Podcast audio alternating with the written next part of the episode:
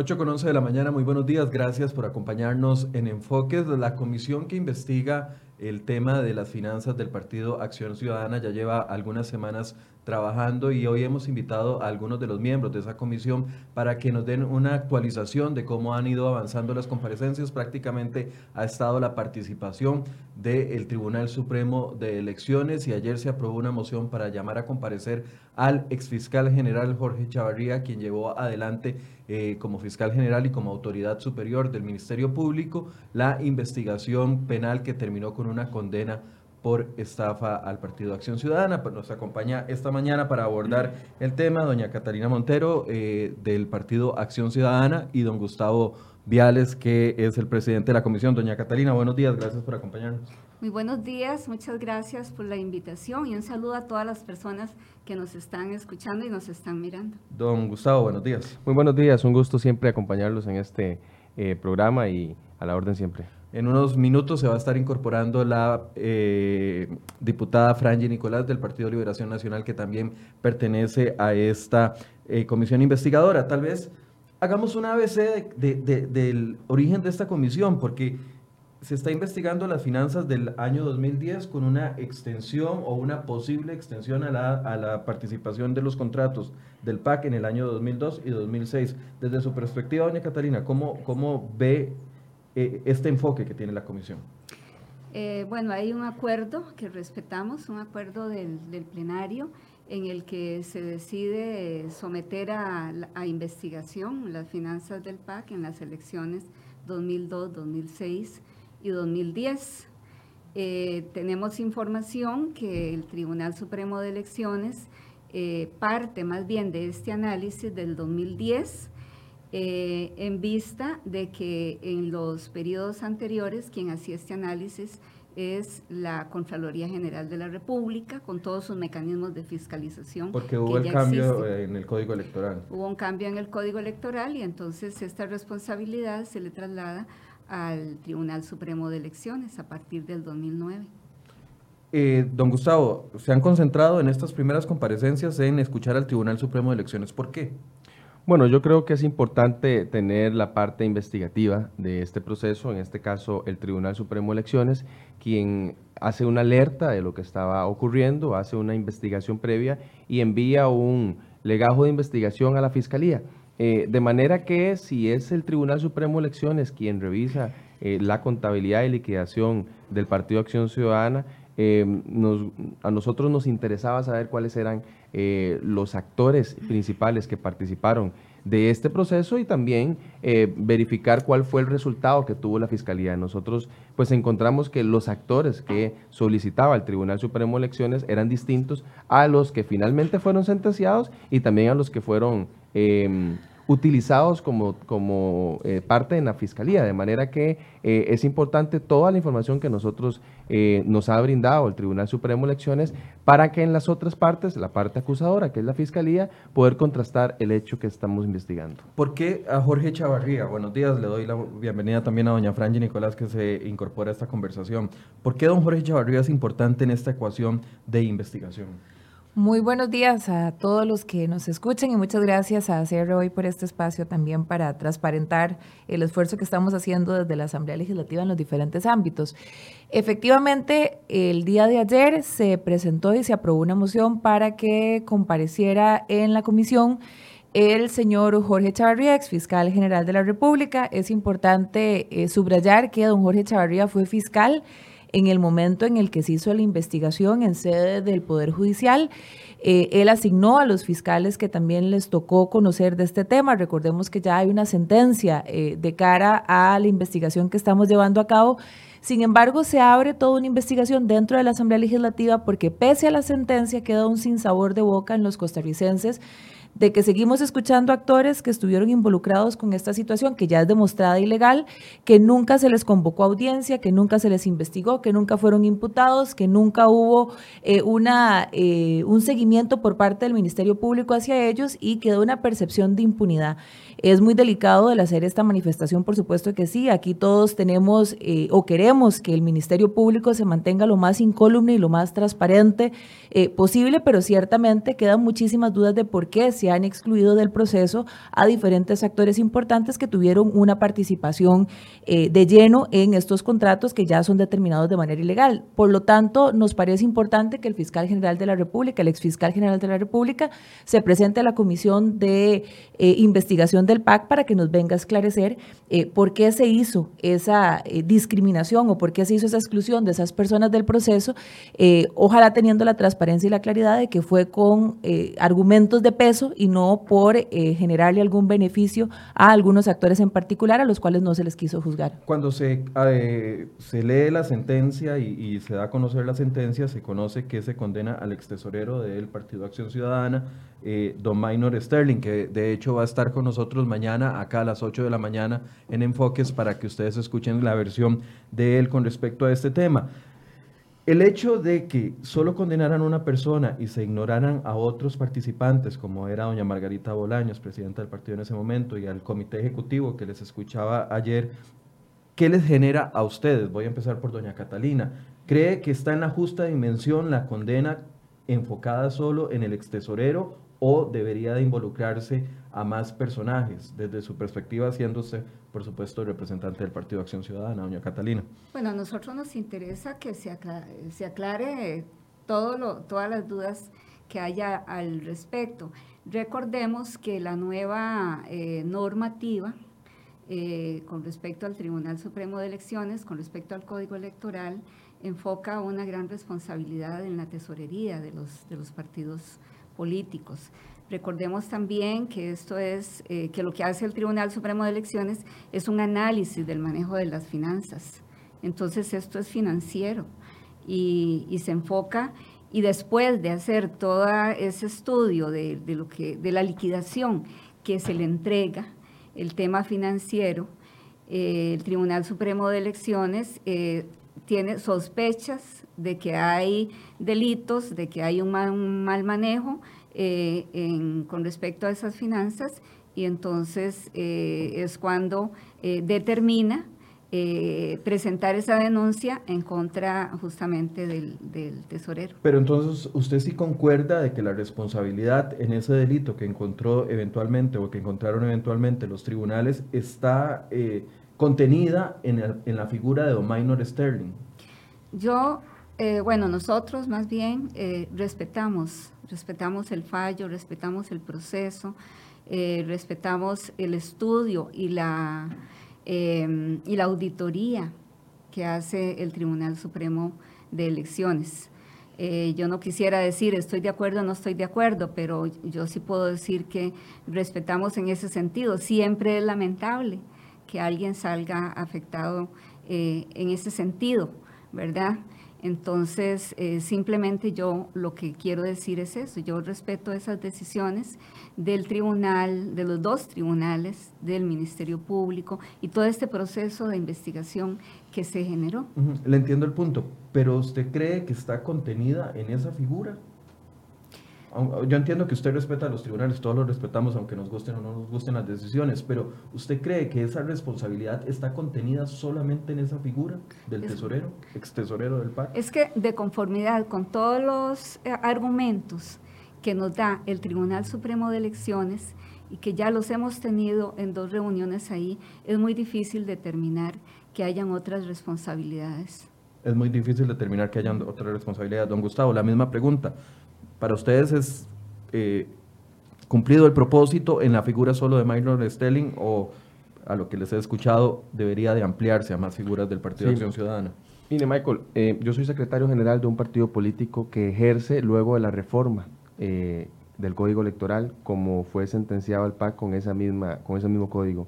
Y yo le puedo decir de que el secretario general no puede evadir ninguna de las responsabilidades ni contractuales ni económicas, ni de campaña de un partido político. Eh, se hacen un se hace, se hacen de instrucciones. Exactamente, se hacen firmas conjuntas, por eso la secretaria general firma en conjunto con el tesorero todos los contratos. Ahora, no solamente es la responsabilidad del procedimiento de la elaboración y confección de los contratos, eh, sentencian penalmente al mensajero. Y en la misma sentencia nos dice que el mensajero cumplió órdenes de Margarita Bolaños en un determinado momento y de Francisco Molina, jefe de campaña en un determinado momento. Nos indican también de que el, mensajero es sentenciado porque acudía con los, los diferentes eh, personas que iban a firmar los contratos para que inducirlos a, a que los firmaran. Pero también Margarita Bolaños sale en una parte de la sentencia llamando a dirigentes para que puedan firmar. Claudio Monge, diputado del PAC, dice que lo presionaron desde la casa de campaña Francisco Molina para que presionara. Entonces, tenemos una responsabilidad ciertamente de la elaboración de los contratos y el maquillaje de finanzas para solicitar más recursos, pero también de personas que presionaron a aquellos supuestos voluntarios para que vinieran a firmar los contratos. Entonces yo creo que son dos tipos de responsabilidades. El Tribunal Supremo de Elecciones envía al Ministerio Público una serie de actores que luego el Ministerio Público excluye, por eso se está citando a Jorge Chavarría, eh, porque el Tribunal Supremo de Elecciones no solamente en el legajo de investigación, sino en la misma comisión investigadora aduce responsabilidad a Margarita Bolaños. ¿Por qué se excluye de la sentencia y por qué se excluye eh, de la sanción? Bueno, eso es parte de lo que la investigación de la comisión quisiera abarcar. Doña Frangi. Eh, sí, yo, yo quisiera apegarme a las palabras que menciona el diputado Gustavo Viales. Yo creo que eh, es más que evidente que aquí se excluyeron actores medulares en el proceso de investigación del Poder Judicial. No entendemos por qué. Incluso hay una recomendación en la relación de hechos que envía el Tribunal Supremo de Elecciones al Ministerio Público, donde incluye a Margarita Bolaños y cuando se abre en sede judicial el proceso de investigación de, esta situación, de este caso, a Margarita Bolaños no eh, finalmente la condenan. Hubo actores también importantes como Tom Solís con manifestaciones severas en términos donde pudo haber sido él quien eh, planteó el posible mecanismo que se utilizó eh, para manipular fondos públicos de cara a estos procesos electorales y ni siquiera se le investigó, ni siquiera se le llamó a juicio. Juan Carlos Mendoza, eh, Manrique Oviedo, muchos personajes que fueron excluidos, que a mi criterio, como mínimo el Ministerio Público tuvo que haberlos llamado a audiencia, tuvo que haberlos mandado a llamar para efectos de profundizar un poco más en la situación y ni siquiera eso se hizo. Así que, por supuesto que uno respeta los fallos del Poder Judicial, pero uno no quisiera tener el sinsabor de boca de que aquí tenemos un poder judicial que en algunos casos eso sería delicadísimo, pero bueno, ante, las, ante los hechos pues quedan esas, esas preocupaciones de que de pronto se mira quiénes son los actores y se hacen de la vista gorda para efectos de no finalmente imponer las responsabilidades del caso. La comisión lo que quiere es finalmente tener la claridad al respecto, porque aquí el Partido de Acción Ciudadana, y yo vuelvo, insisto, aquí el sistema ha sido reiterado en victimizarse, en que todos contra el Partido de Acción Ciudadana, es que estamos hablando de hechos reales donde todos los días ustedes como medios de comunicación también colaboran mucho en ventilar actores que suscribieron contratos, que participaron del proceso, que ya fue determinado eh, ilegal y que sin embargo nunca se les enjuició. Aquí mucho daño le hacemos, y con esto termino la, la idea, Michael, aquí mucho daño le hacemos a la ciudadanía y a la democracia el permitir que ese sentimiento en el corazón quede de que aquí hay impunidad consentida por parte del Ministerio Público lo que queremos es finalmente tener claridad si este tema llegaba hasta donde quedó o si eventualmente todos esos nuevos escándalos que han surgido y que la prensa ha ventilado efectivamente tenían asidero y por qué no se les dio la investigación correspondiente. Pero ustedes presuponen entonces de que en la fiscalía hubo una selección a dedo de a quién se investigaba y a quién no, dejando personajes políticos de por fuera pues no es una eh, eh, no, no, es que presuponemos, es que efectivamente hubo una relación de hechos que mandó el eh, que mandó el Tribunal Supremo de Elecciones al Ministerio Público y no se tomó en cuenta todos los actores que el Tribunal Supremo de Elecciones envió. Eh, lo cierto también es que hay manifestaciones muy graves de Otón Solís que nunca se investigaron. Hubo participaciones de Juan Carlos Mendoza que tampoco se investigaron, de Manrique Oviedo que tampoco se investigaron. O sea, no es, una eh, no es que estamos presupuestando una situación en base de lucuraciones nuestras, sino de hechos reales que no entendemos por qué no se les dio una investigación profunda al respecto. Lo que queremos es que este tema se llegue hasta lo último en términos de aclarar, no en términos de perseguir, ni condenar, ni, ni hacer un linchamiento público, pero aquí estamos hablando de fondos públicos, de un mecanismo que está ya evidenciado por el Poder Judicial que fue ilegal y no entendemos por qué actores que participaron de por medio ni siquiera fueron investigados y eso es lo que queremos esclarecer. Tenemos una declaración que dio eh, ayer, me parece, de la diputada Ivonne eh, Acuña con respecto al tema de eh, la participación de Donotón Solís. Le voy a pedir a mis compañeros que la escuchemos un segundo para pedirle una opinión a doña Catalina Montero del Partido Acción Ciudadana.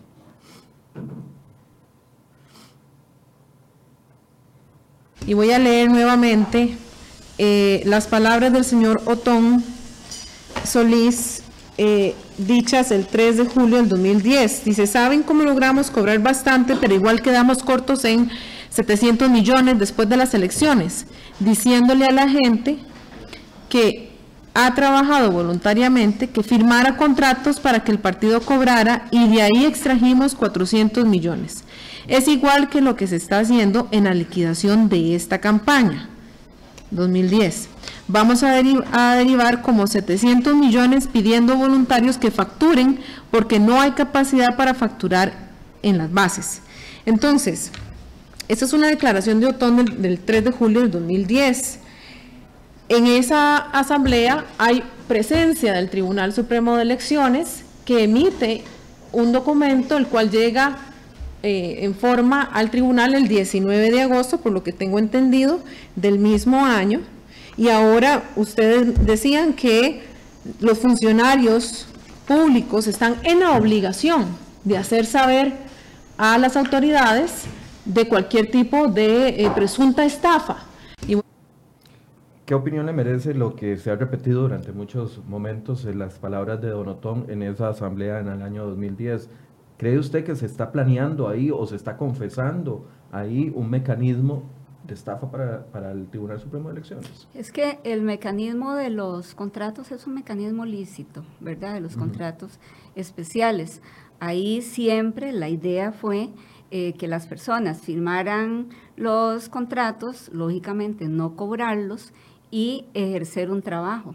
Lamentablemente hubo personas que firmaron, que no hicieron ningún trabajo y el contrato apareció, eh, apareció respaldando un trabajo. Entonces ahí es donde se configura este presunto delito que luego es un delito, ¿verdad? Lamentablemente, pero ahí no, eh, creo que don Otón no está hablando de, sí, hagámosle la estafa al Estado, no está haciendo un llamado al Estado, está haciendo un llamado a utilizar el mecanismo de los, de los contratos, de los servicios especiales. Y eso lo hacen o lo, lo hacemos todos los partidos, supongo, o que alguien me diga qué partido no lo hace. Pero, pero el hecho de no ejercer el trabajo y, y, simular como que sí se, se, ejecutó, no es, bueno, es claramente un mecanismo para evadir y engañar al Estado. Eso sí fue un error.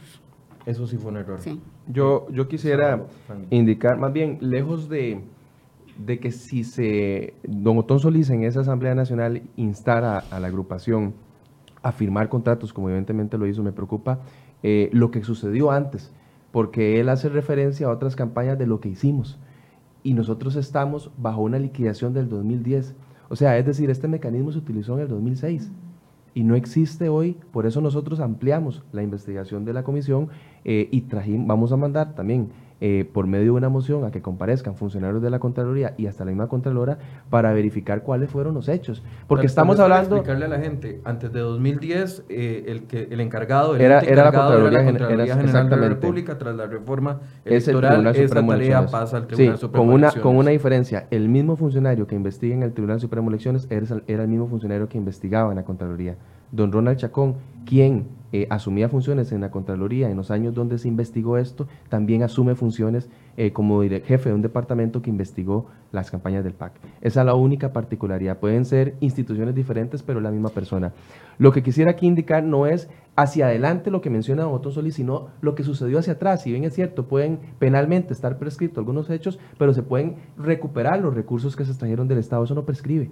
Y ahí es donde también yo creo que la comisión tiene un papel importante. Estamos ejerciendo algún tipo de presión al Tribunal Supremo Elecciones, quien también en la misma comisión ha dicho su interés de poder investigar estos pasos hacia atrás, porque estamos hablando de muchos recursos públicos que pudieron por medio de estos contratos, que ciertamente puede ser un mecanismo legal, pero la forma en cómo los utilizaron no era la correcta. Personas que no ejercieron ningún tipo de función, personas que les asignaron una función que no les correspondía o personas que simplemente les dijeron que firmaran. Eso es lo, incorrecto. Y si ocurrió presuntamente en, en, años anteriores, yo creo que es importante que las autoridades ejerzan un control en esa dirección. Doña Frangi, antes aclararle a la gente que nos está diciendo que, la, entrevista no es balanceada porque solo está doña Catalina Montero del PAC y que hay dos diputados de oposición, eh, nada más recordarles que hemos invitado a todos los diputados. Doña Catalina es la única representante del Partido Acción Ciudadana en la comisión y por eso ella está acá. Hemos invitado a todos los diferentes eh, diputados de los diferentes partidos. Estos son los que acudieron. Sí, yo, yo quisiera reforzar que efectivamente se eh, simuló, eh, se utilizó un mecanismo para eh, hacerle ver al Tribunal Supremo de Elecciones que habían personas que estaban cobrando por los servicios cuando verdaderamente lo que estaban era donando su esfuerzo al Partido Acción Ciudadana, pero que no estaban eh, pidiendo un cobro de por medio. Eso es toda una simulación para inducir error al Tribunal Supremo de Elecciones, para extraer, como bien dice Otón Solís, eh, recursos de la deuda política por personas que no tenían la intención de que se hicieran los desembolsos.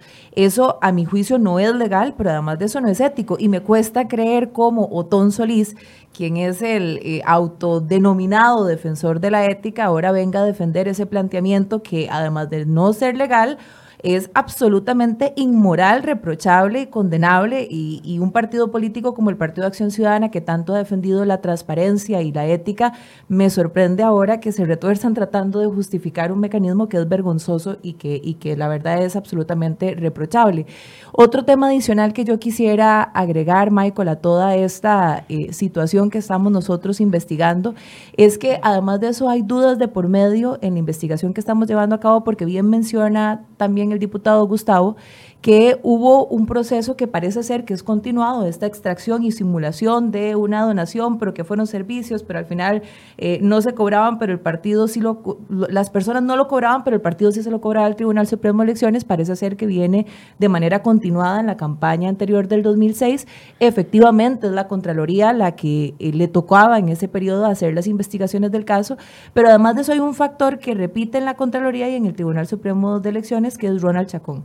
Don Ronald Chacón fungió en la Contraloría revisando estos contratos y ahora está en el Tribunal Supremo de Elecciones y también está en un departamento que le toca supervisar a los partidos políticos en temas de financiamientos, con una complicación de por medio en términos de transparencia que también genera mucha preocupación. En tiempos pasados surgieron rumores de peso que vinculaban a Ronald Chacón con don Otón Solís, con una posible recomendación, incluso la prensa libre y algunos medios de comunicación lo hicieron así público, de una supuesta recomendación de Otón Solís.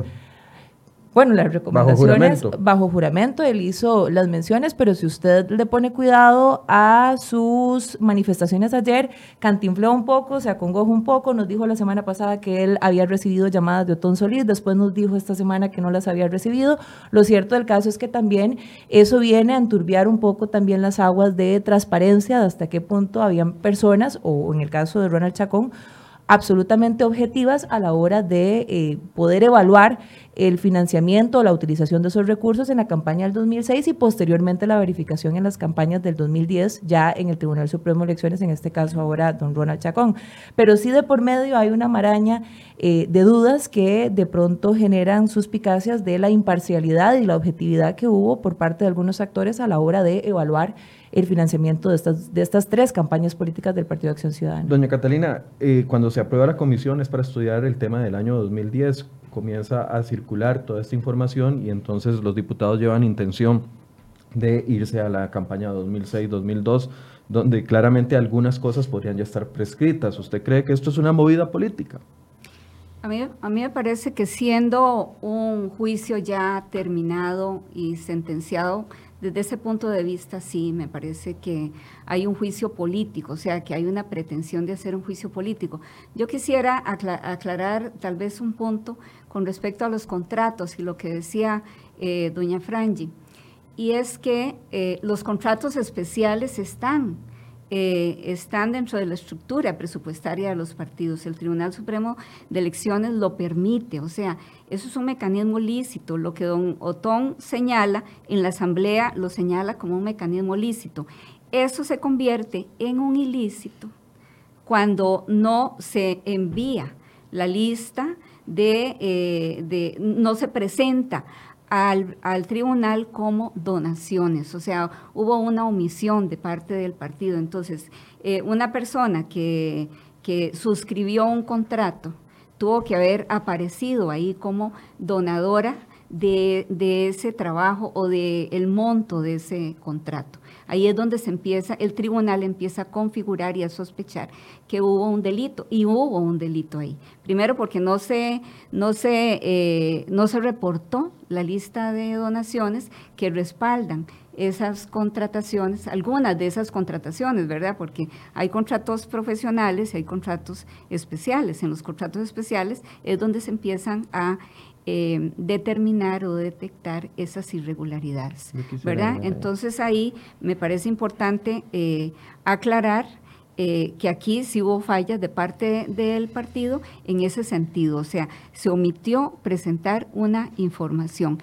Y luego los contratos no se le entregaron a las personas. Entonces, cuando el tribunal empieza a hacer la auditoría, ¿verdad? Empiezan a aparecer ahí este, bonos que iban a respaldar los contratos y ahí se, se eh, de ahí se, eh, se empieza también con esta auditoría, empiezan a profundizar en cómo se manejó toda esta información.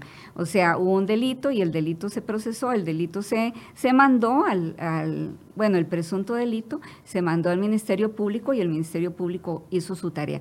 A mí sí me preocupa que, que toda esta investigación o la forma en que se está dando eh, se ponga en duda, aunque no sé tal vez no, esa, no es esa la intención, pero se pone en duda la institucionalidad costarricense y, nuestro sistema democrático. O sea, estamos hablando de otro poder de la República al que le estamos, eh, o dos poderes más de la República, porque el Tribunal Supremo de Elecciones se considera un cuarto poder de la República, que estamos dudando de la gestión de estos otros poderes de la República, ¿verdad? De que no hicieron bien la tarea o poniendo en duda por qué tomaron unas decisiones u otras. Si eso fuera así, eh, podríamos también estar poniendo en duda las decisiones que han tomado con respecto a denuncias de otros partidos. Doña Catalina, pero es que si uno no pone en duda, si no hubiéramos hecho aquí, por ejemplo, en serio, en serio y no hubiéramos puesto en duda el actuar del fiscal general, el actuar de la sala tercera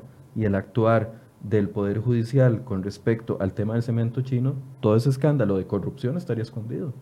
O sea, dudar de las instituciones no es querer debilitarlas, más bien creo que cuando uno, nosotros responsablemente llegamos, hicimos una serie de reportajes, durante seis meses le dimos al tema, no era la, la, el objetivo de debilitar al Ministerio Público, era debilitar a quienes no estaban haciendo bien el trabajo y lo logramos y el Ministerio Público quedó fortalecido después de este proceso. Pero yo entiendo el punto, el punto es que ha pasado por tantas manos de varios poderes de la República esta situación. O sea, nos podemos equivocar tantas personas, tantas instituciones se pueden equivocar o tenemos que presumir que siempre hay una equivocación. Entonces, saquemos también las otras resoluciones con respecto a otras denuncias de otros partidos que, que, podríamos sacar ahí poner en duda. Ahora, perdón, es que doña Catalina se tiene que ir en un minuto, entonces, porque doña Catalina nos había ofrecido el espacio hasta las 8 y 40. Una última pregunta para que usted eh, pueda hacer un cierre, doña Catalina, con respecto a las, a las campañas posteriores a 2010, no las anteriores. ¿Puede el PAC garantizar de que en la campaña del 2014 y en la campaña del 2018 no hubo esta misma noticia de la que ya tenemos en 2010, 2006 y 2002? Eh, yo espero que no, pero el Tribunal Supremo de Elecciones aquí ya revisó y ya recibió y ya analizó y hay una experiencia previa también, entonces yo esperaría que no. ¿Usted esperaría que no? ¿Quiere hacer un cierre, doña Catalina? Sí, o sea, me, eh, yo creo que es importante eh, poder puntualizar Em, digamos que, que, bueno, nosotros seguimos, ¿verdad?, con toda la colaboración, dando la colaboración para que esto se esclarezca. Estamos de acuerdo en que eh, se haya invitado al ex fiscal general, ¿verdad?, que también él aclare. O sea, somos interesados, eh, parte interesada en que todos estos detalles se aclaren y que igual que... De, don Jorge Chavarría explique qué fue lo que pasó, qué pasó cuando recibieron esa denuncia, ¿verdad? Cómo discriminaron a quién sí o a quién no, o eh, cómo puntualizaron ¿Por qué solamente dos personas continuaron en este proceso judicial? Eh, seguimos colaborando con, con esta investigación y sí, nos parece que en algún momento sí deberíamos investigar a otros partidos al igual que el PAC. Bien, gracias a doña Catalina Montero. Tiene que ir a presidir la Comisión de la Niñez, ¿correcto? De la Niñez. No, yo no la presido, yo soy ah, integrante de esa, de esa comisión. Muchísimas gracias por la invitación. Buenos días. Bien, eh, tal vez, bueno, se va a levantar. Está bien, no hay problema. Puedo, eh, estamos reacomodándonos acá del todo. Gracias por la participación. Me quedan dos, dos cosas en, en, en duda. Uno es, doña Catalina dice, este mecanismo de los contratos lo aplican todos los partidos, coma, supongo. No, no es cierto. Liberación Nacional no lo, no lo utilizó en esas campañas. Eh, vamos a ver, y no puedo dar fe por, otros partidos políticos, ¿verdad? Me parece que doña Catalina eh, se queda corta en, el proceso de, investigación. Ella dice que el delito fue que no se reportaron las donaciones, y eso no es cierto. Los delitos fue porque se le dijo a gente eh, supuestamente voluntaria que firmara contratos. Hay cuatro momentos comprobados en donde se hacen este tipo eh, de afirmaciones. Uno es en el Centro de Convenciones La Catalina, otro es en una actividad de agradecimiento del PAC, otro es en la Soda del Yodito y, otra es en, en la casa de campaña del PAC. Es decir, en esos cuatro momentos, después de las elecciones, empieza a articularse la maquinaria de contratos, donde Maynor Esterli, Margarita Bolaño, Manuel Antonio Bolaños y el comité ejecutivo dijeron, ok, nosotros tenemos derecho a esta cantidad de ingresos. El 7 de febrero del 2010 se dieron cuenta cuánta plata iban a recibir por parte de la deuda política. Y también sabían cuáles eran los gastos. Entonces, para yo tener acceso a esos ingresos, tengo que justificar los gastos. ¿Qué fue lo que hizo la agrupación política? En esos cuatro momentos, después de las elecciones, cuando yo sabía cuánta plata iba a recibir, empezaba a articular los contratos. Y le decía a gente... Eso sería entre la primera y la segunda ronda. En el 2010 no existió segunda ronda. No, no, Sí, Em, sí, perdón, me. En, esos meses, eh, cuando ya sabían cuánto ingreso tenían, cuántos gastos, empezaron a decirle a integrantes de la agrupación que firmaran. Dagger Hernández, que hoy es su director de migración, doña Marcela Guerrero, que hoy es presidenta ejecutiva del IFAN, eh, don Rogis Bermúdez, que hoy es presidente ejecutivo del CNP, y otra serie de actores que participaron. Lo dice Claudio Monge, yo siendo electo diputado, o sea, después de las elecciones me llamaron a la casa de campaña y me dijeron que firmara. Ahí no hay voluntariado. Ahí no hay personas que trabajaron y que dijeron, bueno, mira, yo trabajé, quiero dar mi, trabajo. Eso no es cierto, eso no existió. Por eso es que la manifestación de don Otón Solís deja tanto que desear, porque estaban avalando un mecanismo con el único fin de quitarle recursos al Estado, de lo cual a mí no me correspondía. Y lo dice la sentencia, estos contratos sirvieron únicamente para darle contenido presupuestario a la Serie A si no lo hubieran hecho, posiblemente el PAC hubiera quedado con mucha deuda en la campaña del 2010. Ahora, ese, ese mecanismo de los donadores, ella, doña Catalina nos dice, es que eh, había, el error fue no, no calificarlo como donaciones, pero eso hubiera cambiado incluso el curso de los recursos que iban a recibir. Pero bien manifiesta el compañero Gustavo, o sea, no fue un error de, ups, no lo reportamos como correspondía. Ustedes los ven como un, modo, un modus operandi. Hubo toda una articulación de por medio para poder eh, sustraer y extraer esos dineros bajo una simulación eh, ante el Tribunal Supremo de Elecciones. Eh, bien lo planteó don Otón Solís en esa Asamblea Nacional y este, por lo tanto es que a nosotros nos parece que hubo todo una maraña articulada más allá de Minor Sterling y más allá del mensajero. Contratos suscritos por Margarita Bolaños, por ejemplo, eh, que Margarita Bolaños nunca fue procesada ni investigada por parte del Ministerio Público. Yo estoy segura que aquí de por medio también las decisiones se toman con el comando de campaña, que tampoco fue investigado. Eh, estamos hablando de más de 500 millones de colones, es un monto bastante elevado. Esto no es nada más un ups, no se reportó como correspondía. Eh, aquí hay toda una, como menciono al principio, hay toda una articulación de por medio que este, definitivamente pues hay que profundizar para poder eh, determinar quiénes son los que también están involucrados que fueron excluidos dentro de este proceso. Pero ciertamente no es algo que eh, a nuestro juicio pudo haber sido evaluado, elaborado nada más por un mensajero y únicamente por el tesorero. aquí hay toda una operación del partido que viene incluso arrastrada desde 2006. Yo, quiero agregar algo ahí importante para que no se nos quede. Dudar no significa no creer. Cuando se hacía referencia a las actuaciones del tribunal y de la fiscalía. Eh, don Ronald Chacón, vuelvo a ese punto, era funcionario de la Contraloría y ayer nos dijo a nosotros que recibía llamadas de don Otón Solís dentro de su ámbito profesional. Y yo le preguntaba qué conversaban. Y lo que mencionaba era que don Otón estaba inquieto o molesto por los resultados de las liquidaciones. Cuando lo, volvimos a increpar, nos dio... Pese, pese a los contratos. Así es, en, las campañas pasadas cuando él era funcionario de la Contraloría. Cuando lo ah, acorralamos en que por qué una persona interesada en el resultado de las liquidaciones lo llamaba personalmente a él, nos dio una lista de personas a las cuales Otón Solís llamaba.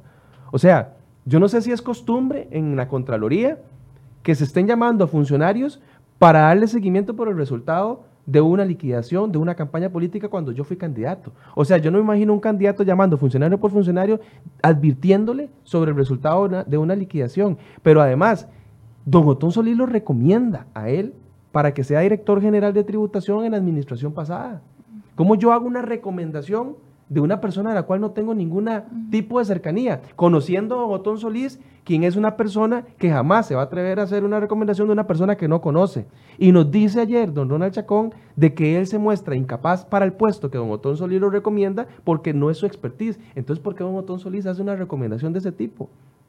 ¿Por qué don Otón Solís tiene la confianza de llamarlo a él para decirle que está incómodo por el resultado de la liquidación y para decirle que está incómodo también por los criterios tan rigurosos que está utilizando el Tribunal Supremo de Elecciones. No lo digo yo, lo dice don Ronald Chacón, jefe de ese departamento, quien ayer compareció en la comisión investigadora y quedó en actas bajo juramento. Don Otón Solís, padre fundador del PAC y paladín de la ética, le dijo a un funcionario del Tribunal Supremo de Elecciones que estaba inconforme por los criterios tan rigurosos que aplicaba el tribunal. Ustedes piden el expediente y la próxima semana también va a llegar, eh, creo que sí, es la próxima semana, el presidente del Tribunal Supremo de Elecciones. El presidente del Tribunal Supremo de Elecciones está fuera del país y llegará hasta agosto. Hasta agosto. Así es. Este, la próxima semana me corregirá el señor presidente, que es el que modera el tema de las audiencias. Está en principio planteado que lleguen eh, representantes de la Contraloría, sobre todo los que el señor Ronald Solís de alguna manera manifestó el día de ayer que tuvieron comunicación directa con don Otón Solís para que ellos nos vengan a dar la versión del por qué funcionarios que les toca custodiar o que les tocó custodiar las finanzas y sobre todo el, tema del el financiamiento de los partidos políticos, en este caso del PAC, tuvieron comunicación directa con Otón Solís. Y posteriormente llegará la Contralora para también con la Contralora evaluar cuál fue el rol que asumió la Contralora en las campañas del 2006 y 2002, que fue donde la Contraloría hizo la investigación que el Tribunal Supremo de Elecciones no podía hacer en esa época, ya que no estaban sus competencias. ¿Van a analizar contrato por contrato? ¿Cómo va a ser este análisis del expediente? Bueno, eh, nosotros tenemos generalidades de momento del legajo de investigación. Los contratos, lo único que nos evidencia... ¿No tienen el expediente sí, claro, sí ah, tenemos el expediente completo, falta alguna información por llegar. Eh, los contratos, lo único que nos indican es una maniobra de estafa.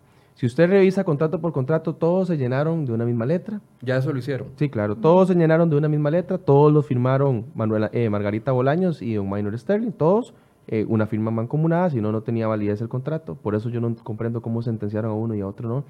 Eh, y también la forma en cómo se empezaron a realizar. Muchas personas indican que ni siquiera era su firma. Personas indicaron que firmaron el contrato y el monto que se les iba a pagar estaba en blanco. Y muchas personas indicaron de que las funciones que están ahí escritas no fueron las que ellos este, eh, ejercieron. Todo eso fue investigado y sentenciado. De ahí, ¿cómo se manifestó? ¿Quién fue el artífice? ¿Quién daba las instrucciones para que eso que fue sentenciado ocurriera? Es lo que a nosotros nos interesa. Ahí tenemos actores como Francisco Molina, como Margarita Bolaños, como Tom Solís y como otros miembros del comando de campaña que daban ese tipo de instrucciones, que vamos a ir trabajando. Empiezan a salir algunos eh, eh, errores eh, dentro de las manifestaciones, como esto de que don Ronald Chacón nos indica una lista de funcionarios a los cuales don Solís llamaba, que nosotros por supuesto nos interesa, para saber si la responsabilidad más allá de que una persona ejerce su tráfico de influencias para ejercer presión a un funcionario. ¿Qué puede salir de esta comisión?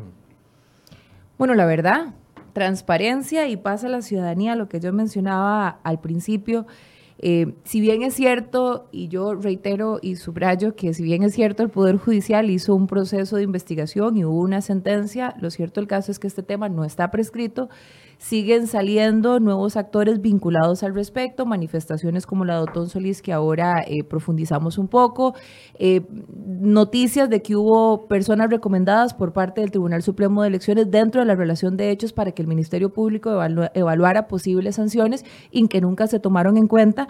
Así que lo que queremos evaluar es si aquí queda todavía eh, tema para enjuiciar, tema para eh, eventualmente imponer las sanciones correspondientes y que no haya impunidad.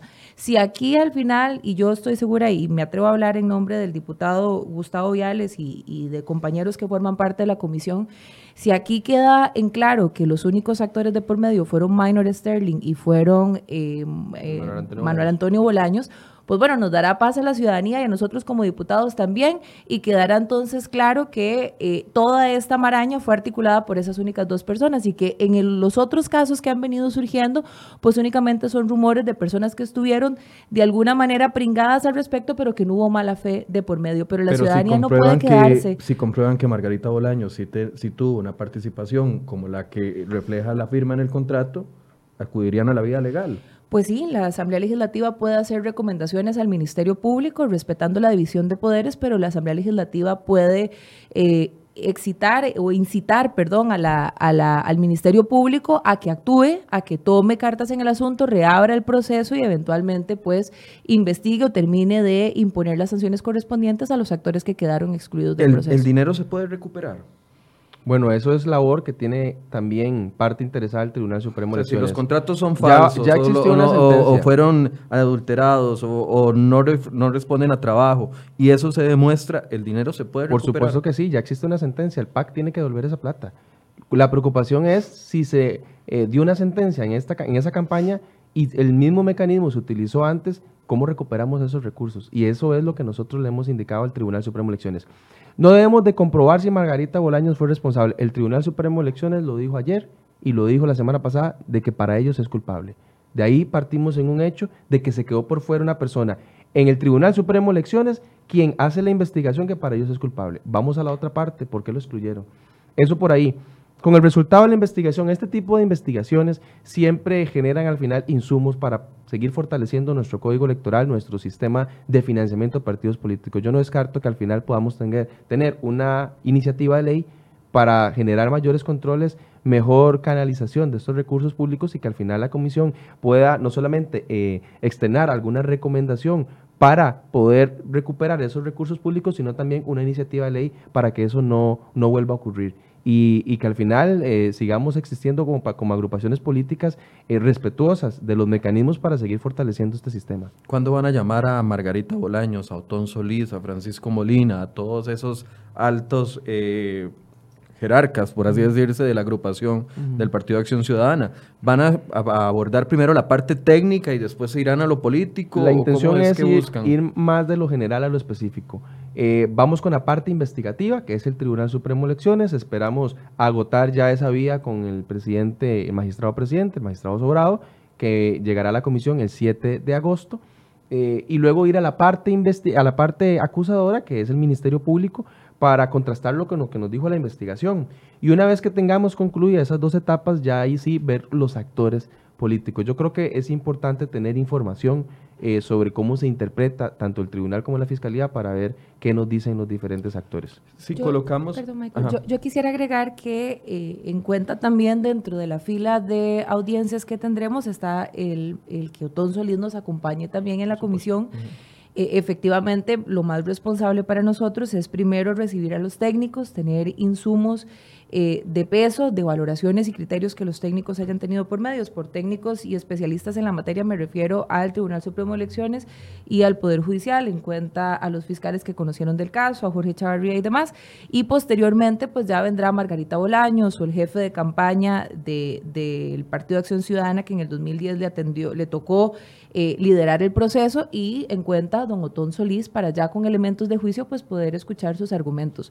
Eh, lo de Otón Solís yo creo que es indispensable irresponsable. Creo que la ciudadanía necesita también una aclaración eh, de parte de don Otón Solís, más allá de que él se moleste y diga que esto es un show político. O sea, don Otón Solís muchas veces mandó a llamar a muchas personas e incluso los enjuició con su boca y los sentenció con su boca eh, sin, sin siquiera en muchas ocasiones darles la oportunidad de plantear sus alegatos. Pues aquí le vamos a dar la oportunidad a don Otón Solís que nos dé sus argumentos, pero ciertamente la ciudadanía espera de parte de don Otón Solís que eh, pueda profundizar qué fueron esas, esas aseveraciones que él hizo en el 2010, que además de ser poco éticas, me parece que además de eso son ilegales, pues le tocará a don Otón Solís en la audiencia, pues ya posteriormente, pues darnos una aclaración al respecto.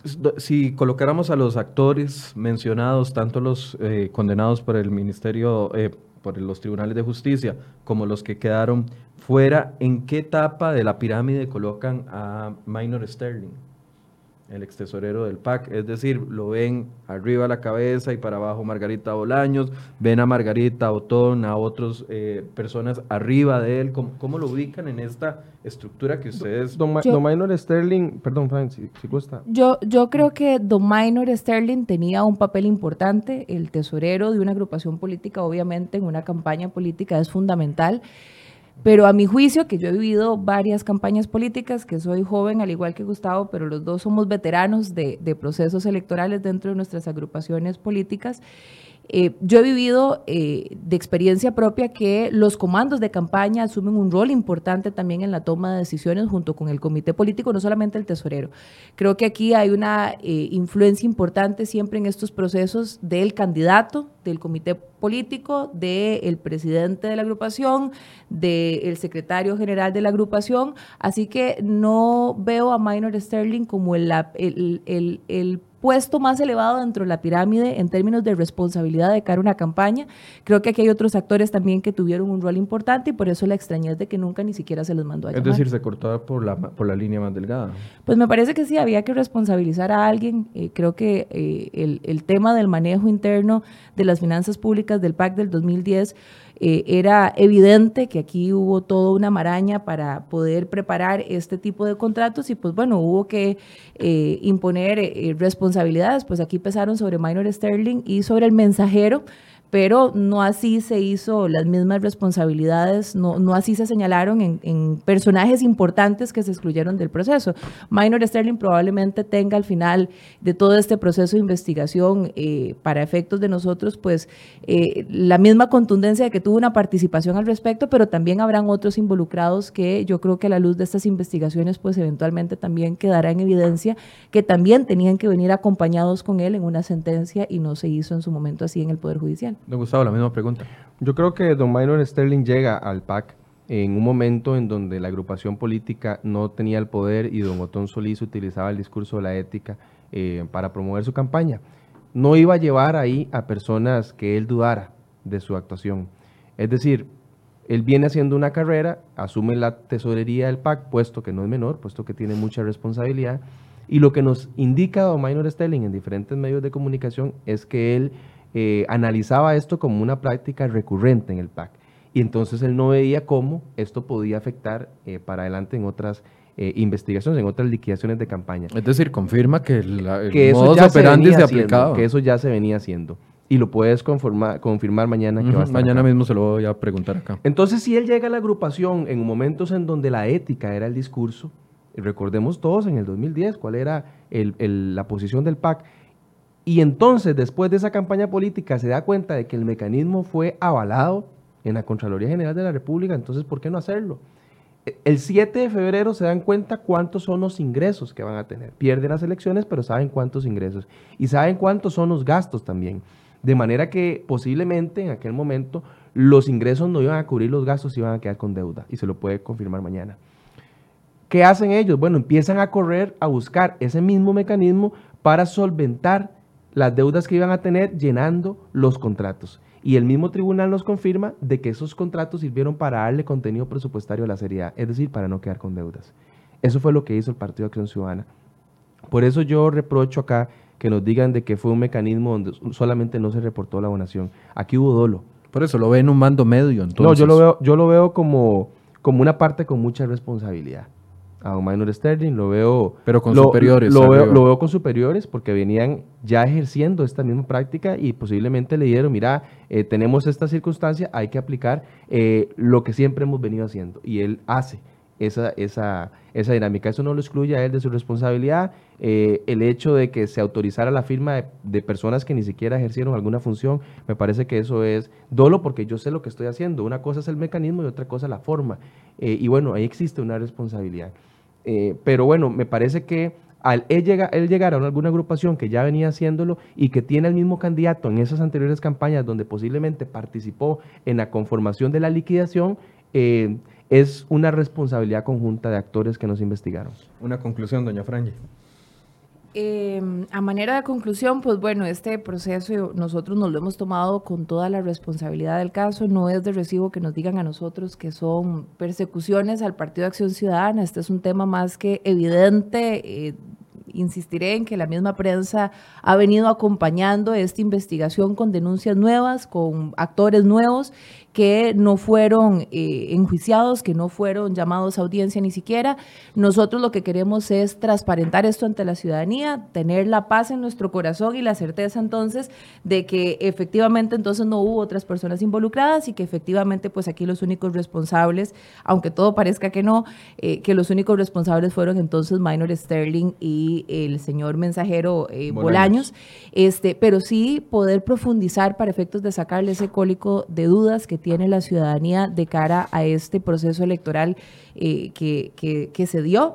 Y pues bueno, vendremos, eh, Dios mediante, a un proceso bastante exhaustivo dentro de la Asamblea. No es nada fácil eh, lo que nos toca por delante, los actores que hay que llamar, las investigaciones que hay que hacer, pero lo haremos de la manera más objetiva posible. Si eventualmente pues aquí hay evidencias de que el Ministerio Público no actuó con la pericia del caso, que el Tribunal Supremo de Elecciones no actuó con la pericia también del caso, pues tendremos que tener contundencia, no con ánimo de eh, tampoco mancillar la institucionalidad costarricense, pero sí de responsabilidad, responsabilizar a actores que están tomando decisiones dentro de dos pilares de la democracia que de alguna u otra manera pues están dejando pasar situaciones como estas con impunidad y eso tampoco lo vamos a permitir. Así que pues bueno, evaluaremos en el proceso de manera objetiva lo que salga a la luz, esperando que sea la verdad la que finalmente los costarricenses puedan conocer al respecto. Don Gustavo.